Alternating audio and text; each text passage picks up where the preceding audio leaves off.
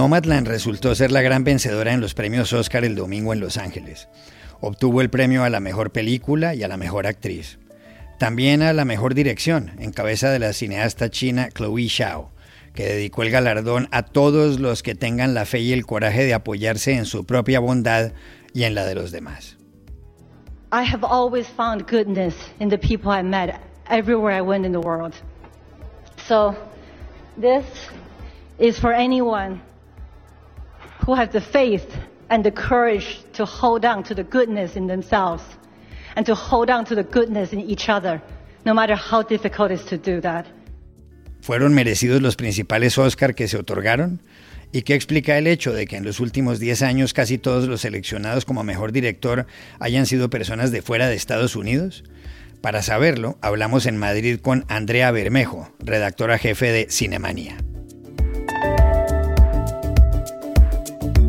El presidente de Estados Unidos, Joe Biden, reconoció el sábado la existencia del genocidio armenio, que empezó en 1915 y que se cobró más de un millón de vidas. Ningún inquilino de la Casa Blanca había tenido un gesto de esas características. ¿Qué implica tal decisión? Consultamos en Washington al ex embajador mexicano y analista político Arturo Sarucán, cuya abuela sobrevivió a este drama. A poco más de un mes para la segunda vuelta de las elecciones presidenciales en el Perú, Pedro Castillo aventaja en las encuestas a Keiko Fujimori. Si las cosas siguen como van, el profesor y líder sindical ganará el 6 de junio. ¿Por qué está pasando esto? Gonzalo Banda, profesor de Ciencia Política de la Universidad Católica de Santa María, nos dio las claves desde Arequipa. Hola, bienvenidos a El Washington Post. Soy Juan Carlos Iragorri, desde Madrid. Soy Dori Toribio, desde Washington, D.C. Soy Jorge Espinosa, desde Bogotá. Es martes 27 de abril y esto es todo lo que usted debería saber hoy.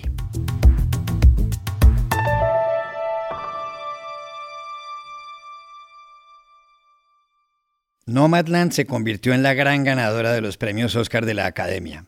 La película, basada en un libro de no ficción de la periodista Jessica Bruder, cuenta la historia de una mujer viuda y con problemas económicos que acondiciona una camioneta blanca, Ford Econoline, para recorrer varios sitios de Estados Unidos en busca de trabajo y para dormir. Una vida nómada. Nomadland es una película sobre los tiempos de crisis que ha triunfado en los Oscar en tiempos de crisis. Ha recibido las estatuillas a la mejor película, a la mejor actriz, en este caso Frances McDormand, y a la mejor dirección, que ha recaído en Chloe Zhao, una cineasta nacida en Pekín en 1982. Otro de los galardones en una gala que se celebró con poca gente en Union Station de Los Ángeles y en el Dolby Theatre de Hollywood, el de mejor actor, fue a parar a manos de Anthony Hopkins por su papel en The Father.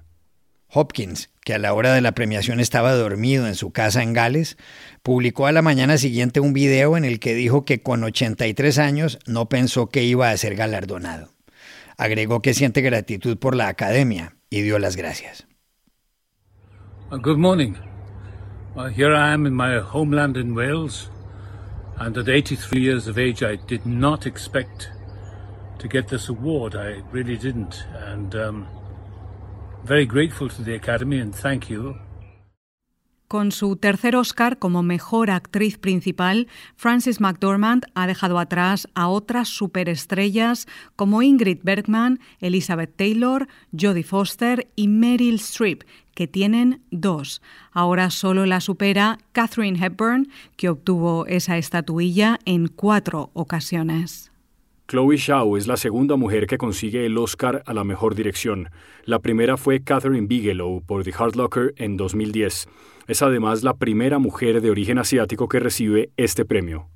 Con el reconocimiento a Chloe Zhao se consolida un fenómeno que se ha producido en la última década en los Oscar. La inmensa mayoría de los galardonados en la categoría de mejor dirección han sido personas de fuera de Estados Unidos. Se merecían el Oscar Nomadland como mejor película, Anthony Hopkins como mejor actor y Frances McDormand como mejor actriz. Para saberlo, llamamos ayer a Madrid a la redactora jefe de Cinemanía, Andrea Bermejo. Bueno, creo que el Oscar a Mejor Película es merecidísimo. Nomadland es una, es una película cinematográficamente muy destacable y que nos adentra además en un tema de gran relevancia social, como es el de estos nómadas eh, que recorren Estados Unidos en sus furgonetas al haber perdido sus ahorros y sus casas. Es decir, que nos habla con mucha honestidad y con una poesía cinematográfica muy potente de una grave problemática social estadounidense. Frances McDormand hace un trabajo estupendo que también se merecía la estatuilla. Para mí su mayor logro es que consigue una interpretación tan sutil que se fusiona con el resto de los actores de la película, que son actores no profesionales, ¿no? y eso tiene mucho mérito. Me gusta mucho más este personaje y esta interpretación que el de Carrie Mulligan en Una joven prometedora, que era la otra gran favorita de la noche. Anthony Hopkins también era mi candidato predilecto. Me parece muy injusto que en las redes sociales se haya dicho que, ha ganado por ser blanco, ¿no? Me parece un comentario racista. Es que creo que su interpretación en The Father está al alcance de muy pocos actores, ¿no? Con qué sutileza nos transmite ese desconcierto y esa enorme tristeza que produce el Alzheimer en, los pacientes que lo sufren, ¿no? Me parece que está soberbio y que aunque ya haya ganado el Oscar, se merece este y, y muchos más, ¿no? También le preguntamos a Andrea Bermejo por el hecho de que tantos extranjeros hayan sido premiados en la categoría de mejor dirección en la última década y por las razones que lo explican, un asunto sobre el que acaba de escribir un artículo en Cinemanía. Sí, efectivamente, el triunfo de Chloe Zhao en la presente edición de los Oscar confirma este dato, ¿no? según el cual en los últimos 10 años solo uno de los ganadores a mejor dirección es nacido en Estados Unidos, en los Oscar. Eh, este sería Damien Chazelle, ganador del Oscar por La La Land. Sao, directora de Nomadland, nació en Pekín, en China, donde por cierto no están celebrando su triunfo, aunque ese es otro tema. Y en años anteriores hemos visto cómo se llevaban las estatuillas desde un coreano, un Yuho, tres mexicanos, Cuarón, Iñárritu y Guillermo del Toro, los dos primeros además por partida doble, y antes de ellos el francés Hazanavicius, el británico Tom Hopper o el taiwanés Ang Lee. ¿Por qué creo yo que se han ido encadenando estos directores extranjeros como ganadores al Oscar a Mejor Dirección? Pues bueno, creo que básicamente esto es un síntoma de la globalización, que es imparable en todos los sentidos, como bien nos ha demostrado el, el coronavirus, y Hollywood simplemente se está haciendo eco de esto. Es curioso que en unos premios tan atados a la agenda política identitaria, desde el feminismo hasta el tema racial, el Oscar de Nomadland confirme que una directora nacida y criada en Pekín, es decir, eh, China, pero que ha estudiado cine en Nueva York, puede retratar con tanto acierto las heridas más profundas de la sociedad estadounidense, como además ya nos demostró en sus películas anteriores, en The Rider y Songs That My Brother Taught Me. Pero es que además el cine es un lenguaje universal. Es un lenguaje propio que trasciende el origen de sus historias o de los directores que las cuentan, ¿no? Y parece que los Oscar, que son los premios por antonomasia del cine, están siendo un claro reflejo de esto.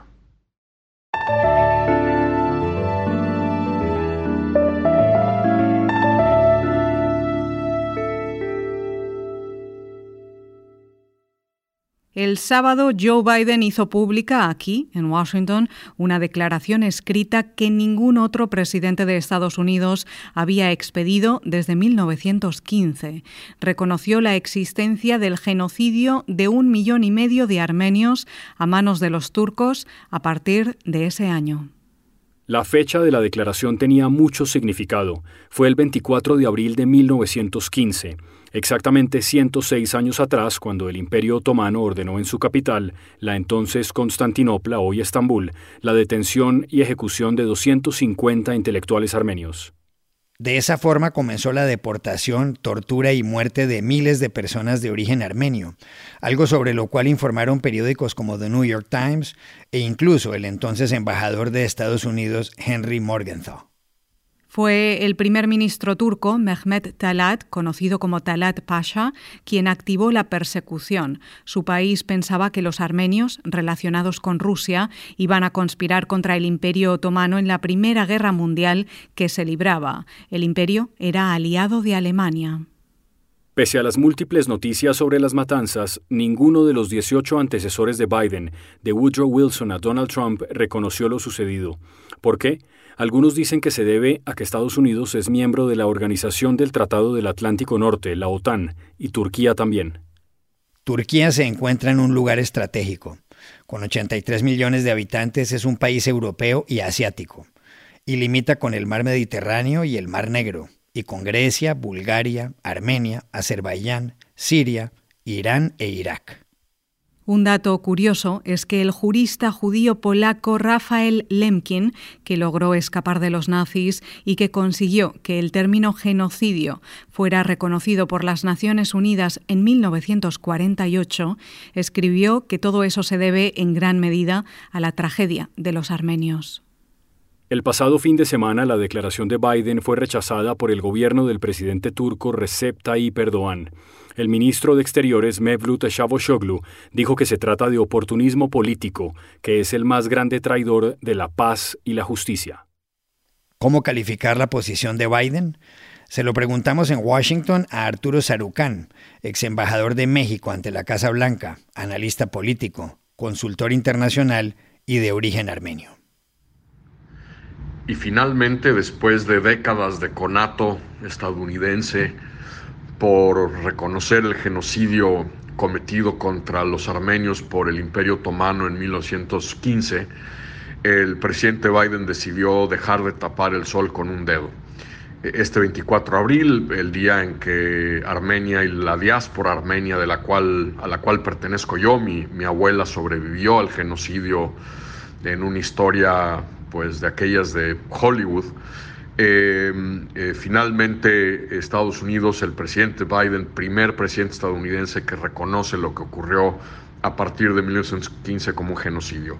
Es una decisión de enorme relevancia, ciertamente para eh, la comunidad armenia y para Armenia, que durante décadas ha pedido que Turquía reconozca, como lo ha hecho Alemania en su momento, eh, eh, los crímenes cometidos por el Imperio Otomano contra el pueblo armenio, el primer genocidio del siglo XX.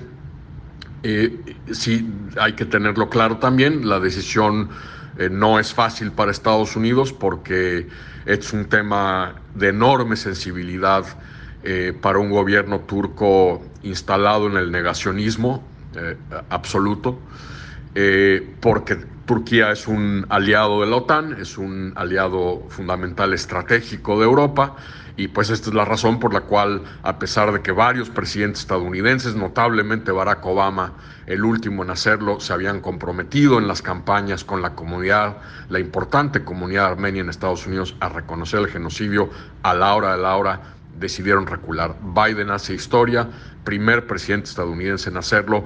Veremos qué secuelas geopolíticas tiene esto para los intereses estadounidenses en Europa y en el Medio Oriente.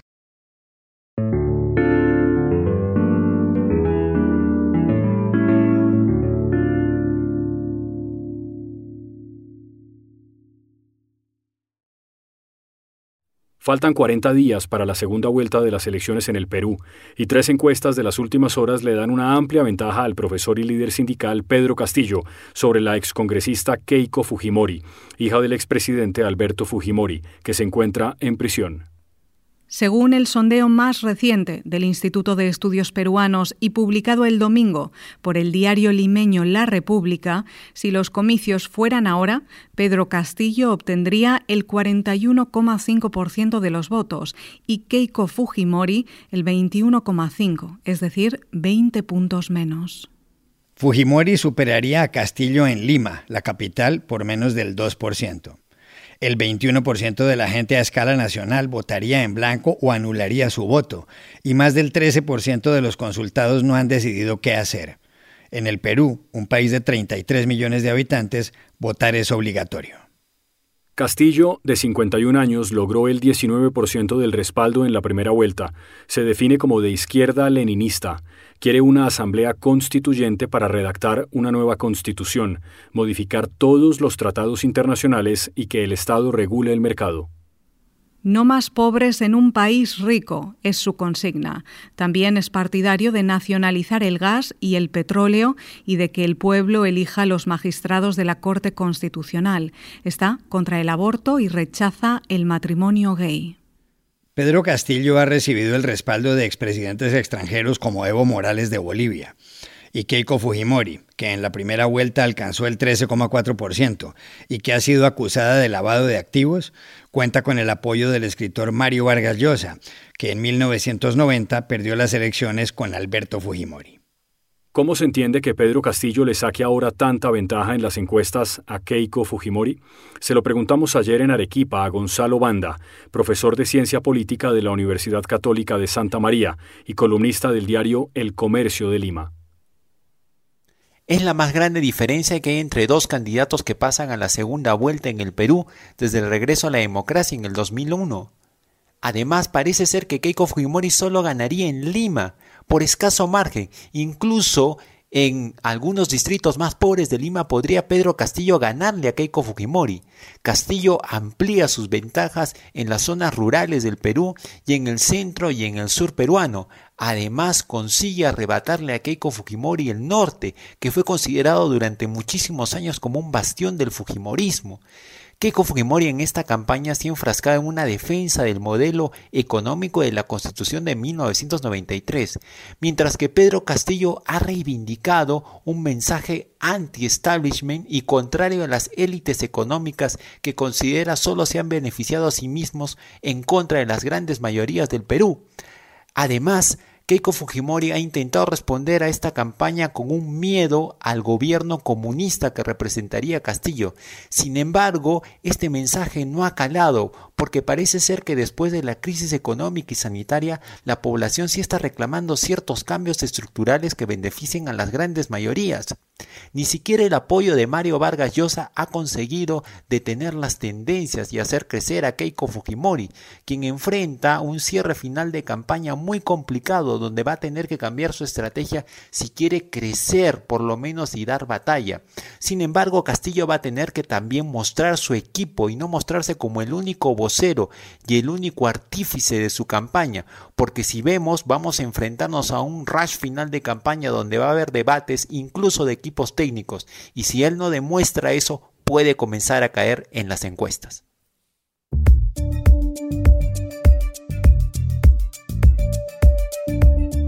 Y estas son otras cosas que usted también debería saber hoy.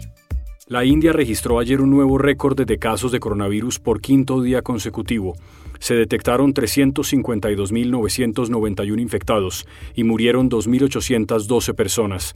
En la capital Nueva Delhi hay hospitales sin oxígeno.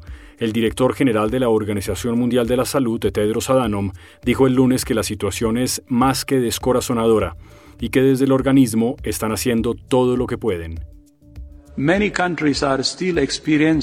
Intense transmission, and the situation in India is beyond heartbreaking. WHO is doing everything we can. La India, con 1.300 millones de habitantes, es el segundo país más afectado por la pandemia, con más de 17 millones de personas contagiadas. Ha habido 195.000 fallecidos.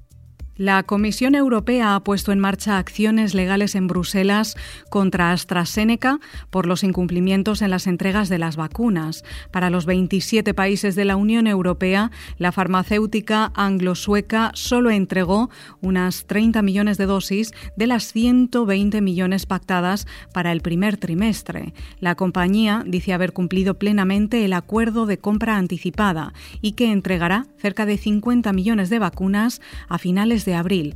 La primera audiencia del proceso será mañana. La alcaldesa de Bogotá, Claudia López, ha tomado medidas urgentes ante el enorme incremento de contagios y muertes de coronavirus. La ocupación en las unidades de cuidados intensivos en la capital colombiana, una ciudad de 7 millones de habitantes, supera el 91%. También se suspendieron las clases presenciales en colegios y universidades públicas y privadas hasta el 7 de mayo habrá ley seca y toque de queda nocturno de 8 de la noche a 4 de la mañana. Y aquí termina el episodio de hoy de El Washington Post, El Guapo. En la producción estuvo Cecilia Favela. Por favor, cuídense mucho.